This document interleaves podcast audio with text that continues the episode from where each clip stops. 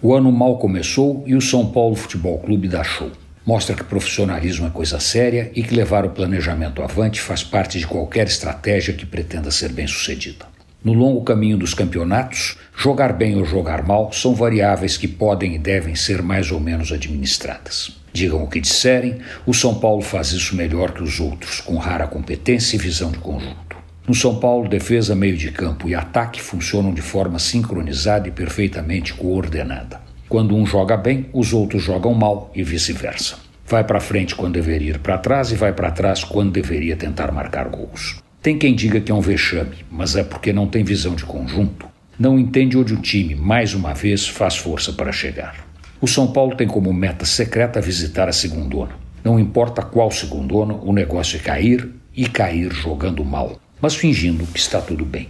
Como São Paulino, eu sei que não está, mas nesses tempos esquisitos, falar a verdade pode ser delicado.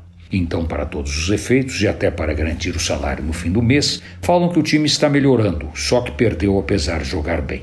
Quer dizer, o ataque jogou bem, a defesa nem tanto e o meio de campo também deixou a desejar. No jogo seguinte, ao contrário.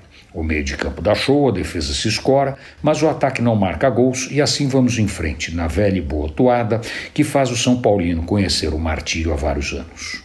Um amigo com bons contatos nos canais religiosos diz que tem um lado bom que não está sendo considerado. Ser São Paulino garante indulgência para alguns séculos de purgatório e isso não tem preço. Antônio Penteado Mendonça para a Rádio Dourado e crônicasdacidade.com.br